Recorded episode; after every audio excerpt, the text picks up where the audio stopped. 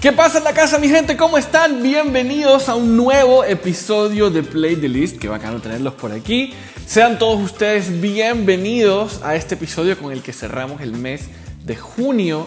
Increíble cómo pasa el tiempo, ya van seis meses del 2021. Espero que se estén cuidando eh, de este virus, que bueno, ya tenemos año y medio en estas, que estén gozando de buena salud, sus familias también y por supuesto disfrutando de buena música, que es de lo que hablamos aquí. Hoy vengo con un colectivo, una conversación con un colectivo venezolano tremendo, porque suena, para mí tiene como unos vibes así bien chill, con ska, con reggae, con, con popcito, un sonido ahí como, como alternativo también, fonquito también, bien bacano, bien bacano. Eh, muchos han definido su sonido como trippy pop, de hecho su tercer álbum se llama Trippy Caribbean, para que se lleven una idea eh, de lo que mezclan en su música. Ellos se llaman Rawayana y hoy tenemos aquí a Beto y Fofo, dos de sus integrantes, con quienes hablaremos sobre lo que ha sido eh, la discografía de Rawayana. Son cuatro álbumes, el cuarto fue lanzado recientemente.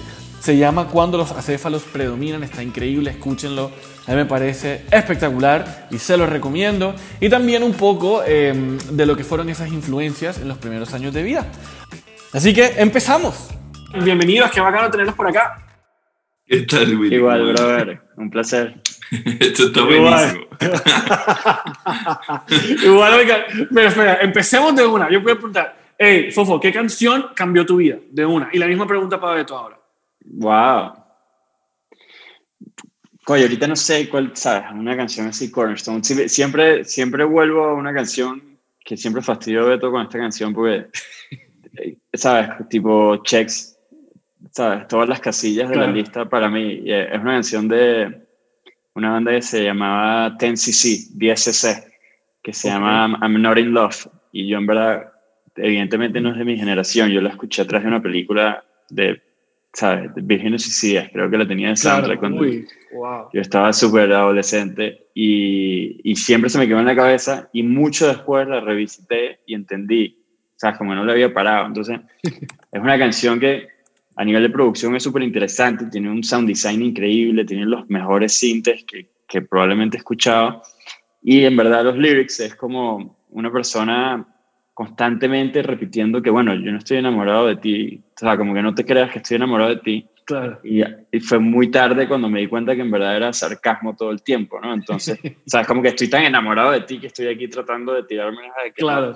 Entonces me di cuenta de los layers de humor que manejaban estos tipos, como el máximo nivel de sarcasmo y a nivel de estructura es súper rara, es como una canción, es como una canción de gente rara y, y no sé, yo la escuché y para mí iba a ser una referencia toda mi vida porque me parece divertidísima y súper bien ejecutada y, y, y, y fue un hit, pues, o sea, fue, un- fue una canción importantísima en su momento. Entonces, ¿sabes? Es como que te saliste con la tuya, hiciste un chiste súper bien producido, que envejece bien, que le encanta como los hipsters, pero en su momento tuvo Claro. la atención, es como que, bueno, ganaste, ¿sabes?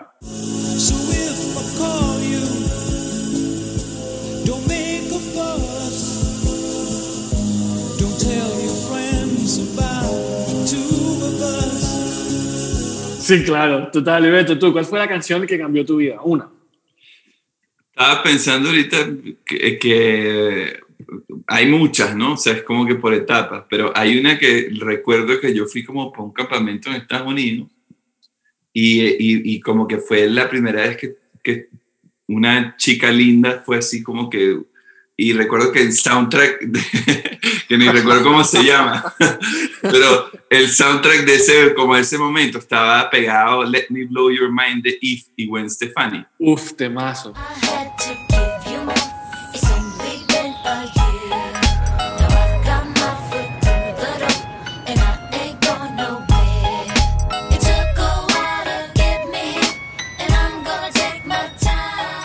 Sé por qué me estoy acordando de eso ahorita, pero ese fue uno, esa, ese fue un track así que fue como, holy, ok, la vida, la vida tiene flow. La- eh, que, ¿Sabes? Yo tenía como 12 años, por ahí, 13. Entonces fue así Claro. como, Uy, qué heavy. ese es un super track. Qué heavy, claro, claro que sí. Bueno, la idea del, del podcast es de alguna manera ir armando como una playlist así, tipo de los invitados. Y la siguiente pregunta es, ¿qué recuerdan ¿cuál fue la primera canción que les gustó en la vida? Y que de pronto les dijo como que, bueno, de pronto lo que quiero hacer es ser, hacer música, ser artista. Wow, tam- también me cuesta ubicarla. O sea, te puedo hablar como de, de las canciones que sonaban en mi casa en carretera, sobre todo cuando estaba más joven, porque ya cuando Beto y yo estábamos medio jóvenes, adolescentes, mi papá entró en una, una etapa rarísima de pop americano súper loco, ¿sabes? De repente, Claro. de repente íbamos a la playa y mi papá se lanzaba Britney a todo volumen en el carro y era como que, ok, este dude puso Britney, pues así va. Pero recuerdo que antes el viaje a la carretera siempre eran como los clásicos de, ¿sabes? De, los, de, de mis viejos, pues, de, de esa generación que era siempre que si Crosby, Still and Nash y, ¿sabes? Eh, eh, Simon Garfunkel, exacto. Pues, probablemente eh, Sound of Silence, ¿sabes? Fue un track así como que, wow, ¿qué es esto? O sea, ¿qué estoy sintiendo? Porque siento cosas escuchando Claro. esto. Claro. Eh, me acuerdo que se lanzaba Full esa, era como una de sus favoritas y, y sí, sí, puede ser una buena canción para elegir, ¿sabes? Así que te quedas pensando con tus 10 años Claro. qué, qué es lo que te está pasando en el cuerpo por los oídos, ¿sabes? For writing songs that voices never shared. No one dared disturb the sound of silence. Beto, ¿tú qué recuerdas? Em, recuerdo. O sea, tengo como ese tipo de, de- de historia, ¿no? Con, con la música de mis viejos, pero siento que pensando en lo segundo que dijiste, ¿no? De como que, que te haya incentivado a de pronto tú decidir hacer música. Oye, siento que cualquier canción de Los Amigos Invisibles fue, ¿sabes? Porque lo sentíamos tan cercano, pero a la vez tan lejano y tan exitoso, a la, ¿sabes? Internacionalmente, Claro. que creo que como que esa, o sea, sí recuerdo que era como, fueron esas primeras canciones o, o de, de, de, de una banda que tú decías, wow, esta gente habla igual que yo, dice cosas, ¿sabes? De, de, de mi jerga, no sé, Sí. cualquier canción de ellos, ¿no? Ok, Y una, ¿cuál es tu favorita de ellos? Más difícil todavía. ¿Cuál es tu Pero- favorita? A mí me encanta, a mí me encanta de ellos, es que me gustan muchas, pero no sé, si te digo así, me encanta Diablo, de... Ok. de A mí no sé, también no me encanta recuerdo. Diablo. Me- sí, ese track me encanta. Que es como el disco de ellos que es todo house. Venezuela sin cazón. Es de Venezuela Singer Song, es verdad. Me comunicaré con el diablo. No puedo controlarlo. No sé cómo evitarlo. Bueno, y ahora que han podido trabajar con ellos, qué locura. ¿ah? En ese momento parecía Sí. Sí, sí, sí, sí. Además que yo recuerdo que nosotros hacíamos lo- ¿sabes? cosas comiquísimas para poder ir para los conciertos de ellos porque no teníamos dinero y era, y era, sí, era una locura. O sea, ahorita que Ah. estamos, ahorita que grabamos el video con ellos les di, ¿sabes? Como que men, qué, lo, qué loco, ¿no? Una, Claro. una vez, una vez Beto y yo vendimos merengadas en un festival Para poder verlo, sí, sí. poder- y funcionó perfecto porque hicimos sold out del inventario justo antes de que se De montara. sí. Y, y nunca se me va a olvidar, rompimos el récord de la compañía de, de Wow. ventas en eventos fuera de la tienda. O sea, ustedes lo hicieron de puro plan No. con una meta y terminaron rompiendo récords. Sí, sí, sí. Ese- Qué locura. Qué locura. Pero bueno, y ahora sí vamos a devolvernos a- al inicio, a 2007, cuando, se, cuando deciden armar Rawayana. Eh, ¿Cómo, o sea, orgánicamente o musicalmente, cómo se pusieron de acuerdo para lo que iba a sonar? ¿O simplemente dejaron que fuera saliendo lo que les iban haciendo? Sí, en realidad el tema, o sea, el proyecto en sí se llama Raguayana nos- unos años después, como en el 2009, yo creo. ¿no? Exacto, sí. Em, pero grabábamos unas maquetas acústicas, tipo literal, abríamos la computadora y, y grabábamos. ¿sabes? Y esas maquetas eran como canciones que tenían un tono muy humorístico, eh, como de, de chistes internos entre el grupo de amigos, y eso se viralizó. Ok. Y, y, y, y luego entonces yo empecé a escribir como canciones que ya no eran tanto de humor y empezaron a invitarnos a festivales y ahí empezamos a ir a bares, pero todo muy como en tono de humor, ¿no? Como una banda Sí. de humor. Eh, y nada, una cosa fue llevando a la otra y, y, y, y- y nos- un- el tío de abeja, eh, Javier Casas, nos, nos, nos agarró un día y nos dijo, miren, ustedes tienen, ¿sabes? Vénganse a mi estudio y graben un disco aquí, porque ya, ¿sabes? Están tocando, los bares se llenan, ¿sabes? Claro. ¿Qué, qué onda, pues, no? Entonces nos, nos, nos financiaron ese disco, o sea, nos prestaron el estudio eh, y ese disco hizo que, que ya luego, entonces nosotros, eh, to- ahí entra Fofo, justo en el momento del estreno de ese disco, el baterista con el que trabajábamos, que se fue a estudiar cine, entonces nosotros éramos como un grupo de panas que hacían música, pero hacíamos videoclips y los producíamos nosotros mismos. Entonces entra Fofo y la cosa se fue como enseriando por el éxito local que tuvo licencia para ser libre. Y, y bueno, de ahí, de ahí hasta hoy. ¿Y cómo, por qué, por qué se llaman? ¿O cómo llegan al nombre Rawayana? No dónde nació, sino cómo llegan ahí. ¿Y por qué se deciden por el nombre al final? Bueno, el- recuerdo que hubo full debates, habían unas, unas cosas, lo- de- unos nombres rarísimos. eh, pero de- lo que estábamos buscando era un. Sí, sí, teníamos que decir que Luis, Luis, Luis. En algún momento me llamara Luis, que era como. un tipo que se llamaba Luis, que su segundo nombre era como que. ¿Por qué se llama así? Bueno, una persona que se llama Luis, Luis. Y, y luego, luego había Juan Juan Juan. Juan, Juan, Juan, exacto, cualquier vaina. Este, pero era así, era todo muy tono humor, pero eh, habíamos entrado con esta idea de un concepto de que, de que por la situación social que vivíamos necesitábamos como un espacio imaginario, como, o sea, un sitio en donde pudiésemos ser creativos y tal. Entonces, eh, yo, yo me encontré con esta palabra, eh, eh, el Ramayana, que es una epopeya de la cultura hindú, y, y le volteé la M y me encantó cómo sonaba, no sé, se me hacía interesante. Entonces sacamos este concepto de Rawayana Land, entonces ya Rawayana Land existía para ese primer disco y licencia para ser libre literal era una licencia, era un carnet que tú ibas al evento y te entregaban y era como, sabes, como que estaba todo muy conceptualizado con el entorno social en el que estábamos. Entonces por eso se llama Rawayana, pues, ¿no? Como Claro. una, una influencia fonética en el Ramayana, ¿sabes? Para inventar algo. Ok, súper. Buenísimo, claro, claro, claro. Y bueno, Fuego Azul, hablemos de esa canción. ¿Qué, qué recuerdan de ese momento en particular? De pronto alguna historia detrás de, desde su composición hasta algún toque, qué sé yo. Este, no, bueno, Fuego Azul fue interesante porque eh, yo recuerdo, yo, yo fumaba cigarro, bueno, ahorita estoy fumando otra vez, qué cagada, pero yo fumaba cigarrillo, entonces era como que, no sé, siempre se me hacía interesante el tema de la parte azul del, del ¿sabes? Del encendedor, ¿no? Claro. nadie hablaba de eso. Pero lo más interesante de ese track era que, que no sé, o sea, de alguna manera el- la- la- lo que hicimos audiovisualmente fue importante para el momento en la escena, porque era un videoclip en donde parodiábamos videoclips de bandas alternativas que estaban teniendo como éxito en, en- localmente, ¿no?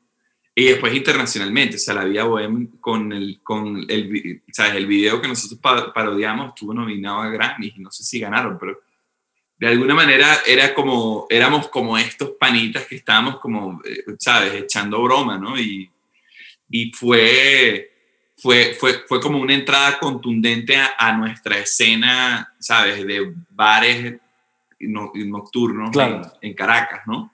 Claro. Eh, y, y, y, y, recuerdo que íbamos al Festival Nuevas Bandas, que es como un festival para las bandas que están empezando en Venezuela, súper importante. Entonces, ¿sabes?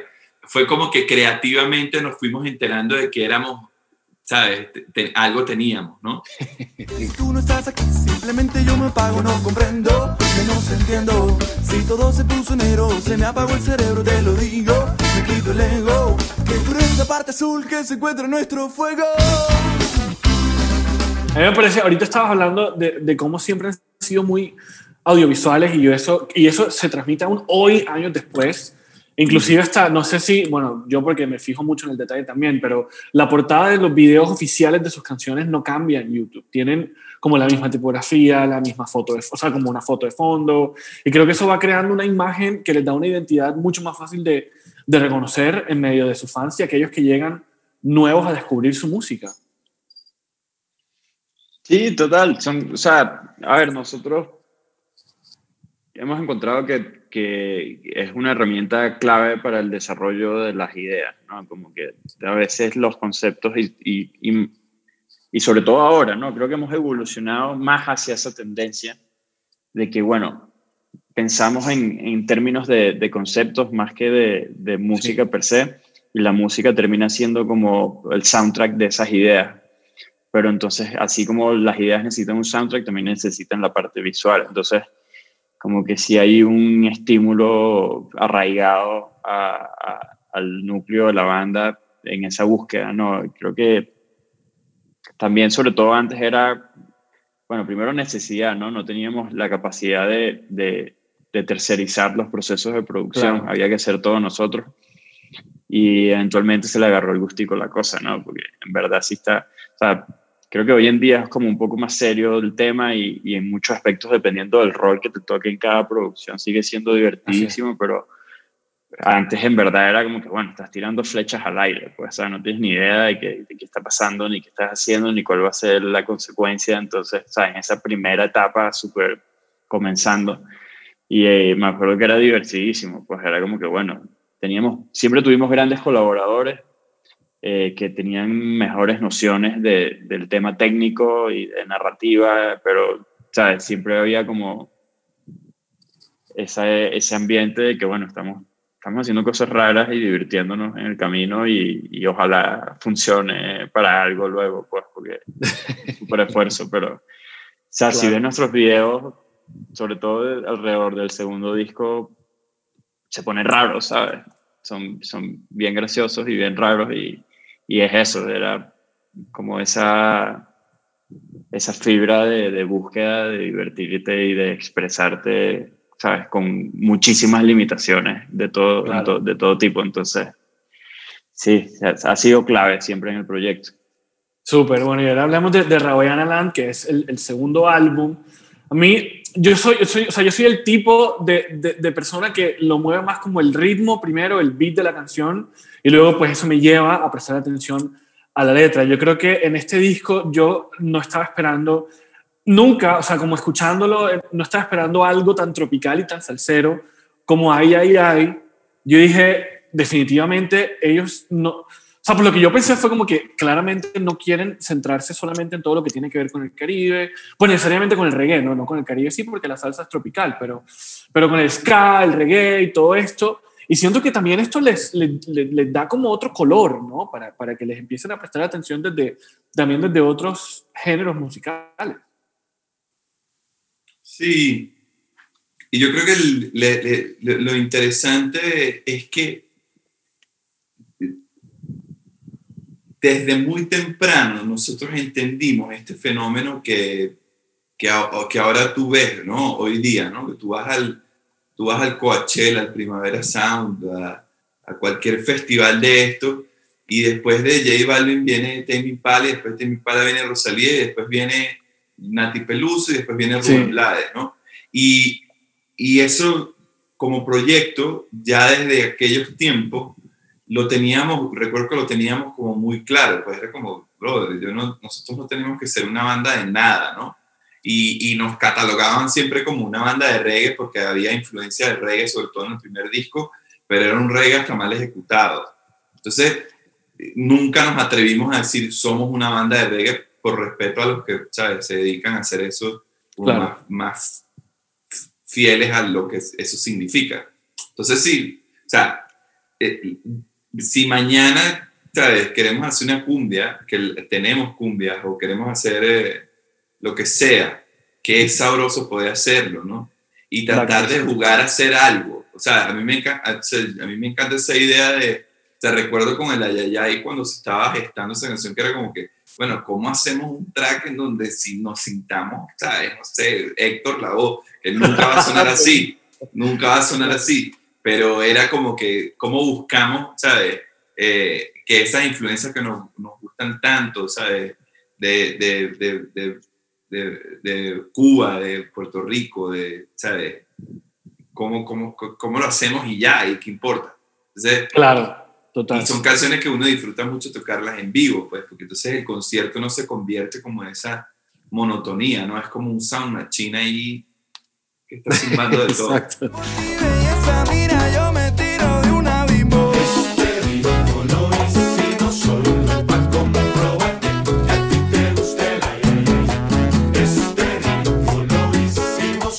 Bueno, el Trippy Caribbean, les dije ahorita, creo que es mi- de, de los cuatro mi favorito, eh, porque como les dije, tiene, para mí tiene muchos beats, o sea, es, es muy movido, es, eh, no sé, pero yo rescaté y lo anoté aquí porque no quería que se me olvidara, yo también le presto mucha atención como al tracklist de los álbumes, como que todavía soy muy al detalle con eso, más que de sencillos, y me parece demasiado interesante cómo tu cacas, Funky Fiesta, y en eso están una debajo de la otra, pero no suenan para nada.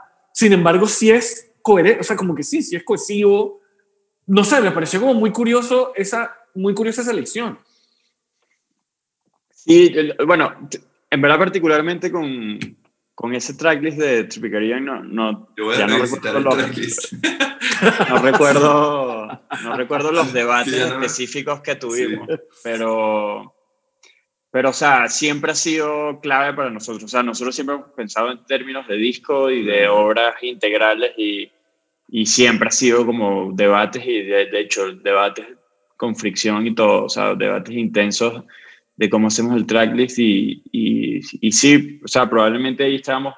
A ver, el concepto de Tropical Caribbean era básicamente interpretar o, o, o tener un take en las formas de celebración más tradicionales del Caribe, más arraigadas en verdad a la cultura caribeña, eh, en un contexto en el que en verdad la forma de expresión por excelencia de la música caribeña en verdad estaba más monopolizada por, por la música urbana, ¿no? Sí. Eh, y nosotros en nuestra búsqueda también viniendo como de un contexto mucho más alternativo en cuanto a referencias y gustos personales, como que bueno, ¿qué pasa con todos estos ritmos que en verdad es como tradicionalmente se, se rumbió en, en esta parte del mundo? Y Claro.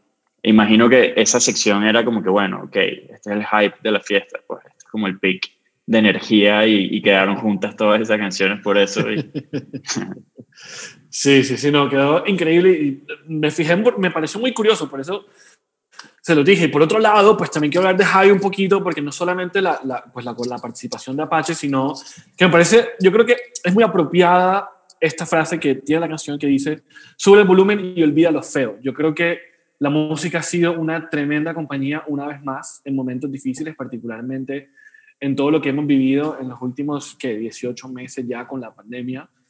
Eh, pero de pronto cuéntanos un poquito de la, de la letra, la inspiración de la, de, detrás de High.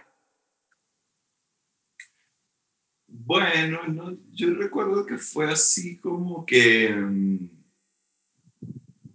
es loco, porque fue como bien orgánica, ¿no? Fue como un ensayo ahí improvisando esas, esas melodías y después conceptualmente sí fue como, brother, vamos a hacer, ¿entiendes? Un- una canción que transmita, ¿sabes? Esta idea de, de, de, de interacción con el público, o sea, ya, ya teníamos como que una interacción importante con el público en los conciertos en vivo.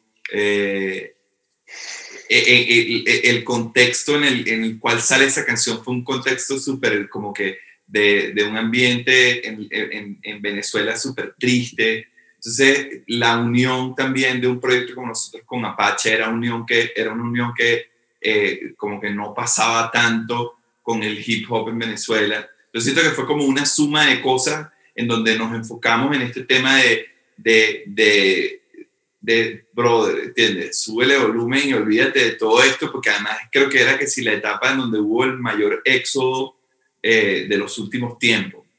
Entonces, el, el- el para ser feliz no hace falta una visa es una frase que hoy día nos persigue y no sabemos si, si es tan verdad, pero, pero, pero es verdad, ¿entiendes? O sea, de alguna manera era como, como una, una, un llamado a la reflexión de, de que, ¿sabes? De que la felicidad hay que perseguirla. Entonces, sí, fue, fue, fue recuerdo que fue compleja la, la, como que el cerrar ese track y terminar de, de, ¿sabes? de llegar a algo en donde Apache estuviese contento y nosotros estuviésemos contentos. Fue, fue el único, fue el único donde revisitamos en verdad y volvimos a grabar cosas, ¿sabes? Fue el Wow. único de ese disco donde hubo que hacer eso porque, porque sí, o sea, no, no, no, le, no la atinamos, no la atinamos a la primera y, y justo la búsqueda de eso. Recuerdo, o sea, recuerdo que había, había como esta, esta intención de, de, de himno, ¿no? Como de que se convirtiera casi en, en un himno que obviamente conceptualmente nada más, ¿no? Porque uno que sabe en qué se convierten las canciones. De suerte esta sí se convirtió para nosotros en un track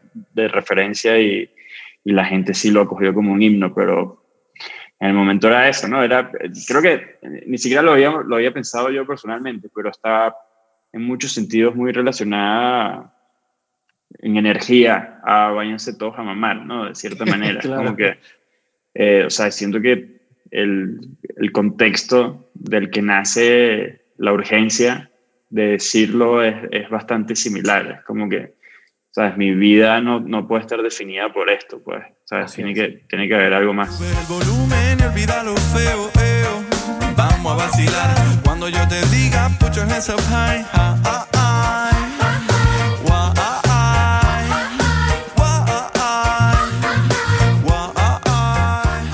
Bueno, cuatro años después de Trippy Caribbean llega el álbum que está recién salidito del horno cuando los acéfalos predominan y bueno, ¿qué, qué le pueden contar a la gente de este, de este nuevo proyecto eh, y, pues particularmente a todos los que han estado esperando durante todos estos años por escuchar eh, material inédito de Rawayana?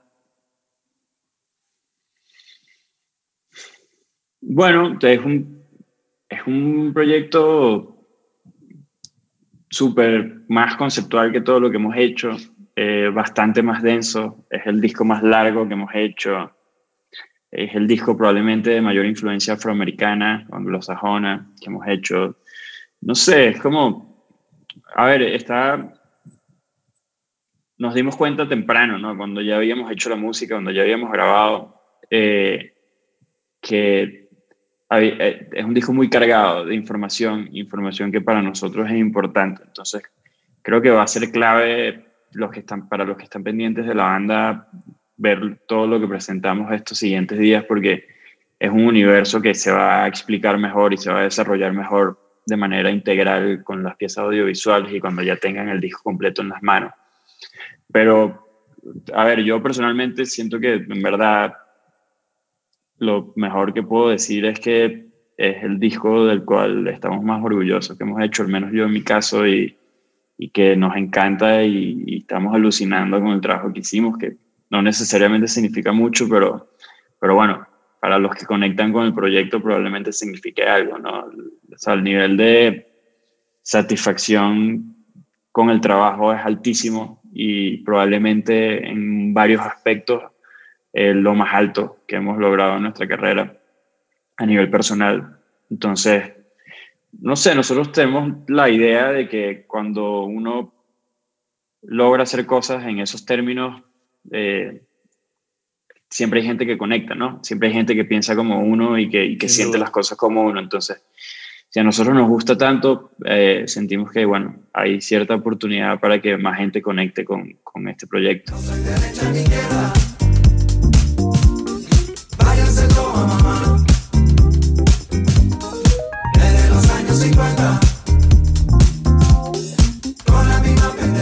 preguntar favorita porque eso, eso es difícil para todo el mundo escoger una canción favorita de algo, pero sí, recomienden una, una que sea especial para cada uno. Mm, Yo voy a recomendar ahorita Laberinto, Ok, va. que es un- sí, les recomiendo Laberinto. Ok, muy bien. Ahí Beto puso la suya. Fofo, ¿tú? Yo creo que, discúlpeme usted, es un track que, ¿sabes? Importante. No, no necesariamente representa el disco completo, pero es como, ¿sabes? Uno de los pilares de los sentimientos que generaron la necesidad de hacer este disco. Qué bien, qué bien. Bueno, y ahora ya por último, Double Cheese and Bacon es una canción que todo el mundo, el video todo el mundo lo está viendo, por ahí a un par de personas que le estuve comentando que iba a hablar con ustedes, y preguntarles por esto y tal, ¿qué, qué nos cuentan? ¿Qué nos cuentan ya para cerrar de esta canción que aparentemente está acompañando a mucha gente en casa por estos días? Bueno, Dolchis es una colaboración con La Costa, que son unos colectivos ahí creativos en Venezuela que lo está haciendo súper bien. Eh, y de alguna manera nosotros servimos ahí más, nos tripeamos como con una idea que ellos trajeron a, a- a la mesa, cómo, cómo fungíamos más de, de- de producción y de, y y y y ¿sabes? retocar la composición del track. Entonces fue como, no sé, desde mi perspectiva disfruté mucho el, el, el trabajar con, con chamaquitos como Ire Pelusa, Willy DeVille. Bueno, Willy no es ningún chamaquito, ni Vesta, pero Jan Benesi lo es. Eh, y, y sí, o sea, de hecho ahorita estamos haciendo más canciones con ellos, porque el, el, el workflow y la vibra, ¿sabes? Que estamos viendo a ver si hacemos un EP con ellos, porque, porque son unos creativos que están como empezando en esto y vienen con una energía súper cool y, y sí, o sea, esa canción es buenísima, o sea, la canción es de ellos realmente, nosotros lo que hicimos fue, ¿sabes? Como que escribí nuestros versos y, y Fofo dirigiendo ahí en la producción con, con ellos también, ¿sabes? Pero, el- pero sí, o sea, nos divertimos mucho haciéndolo. Si eres vegana, yo me puedo adaptar. Como un tomate, yo te voy a devorar. Y bueno, así llegamos a- al, al final. Beto Fofo, gracias. Gracias por, por venir aquí a Play the List a hablar de música, a hablar de su música, de las canciones que han, que han marcado su vida o diferentes momentos de ella. Y por acá en Colombia, yo sé que estuvieron ahorita en Stereo Picnic, bueno, ahorita no, hace como tres años, cuatro, pero, pero bueno, cuando esto pase, ojalá puedan, puedan venir a Barranquilla y, y que todo el mundo los escuche también acá. Por favor. Ojalá, ojalá, que venga ya. Y por último, bueno, ya, y ahora sí, las redes sociales para quienes no los siguen y una invitación a que los escuchen también en plataformas. Bueno, nosotros somos Raguayana y nos buscan en Google por Raguayana y sale todo ahí. este, y nada, si conectan y quieren escuchar música nueva que no conocen, eh, nada, búsquenlo por ahí en todas las plataformas también estamos como Raguayana.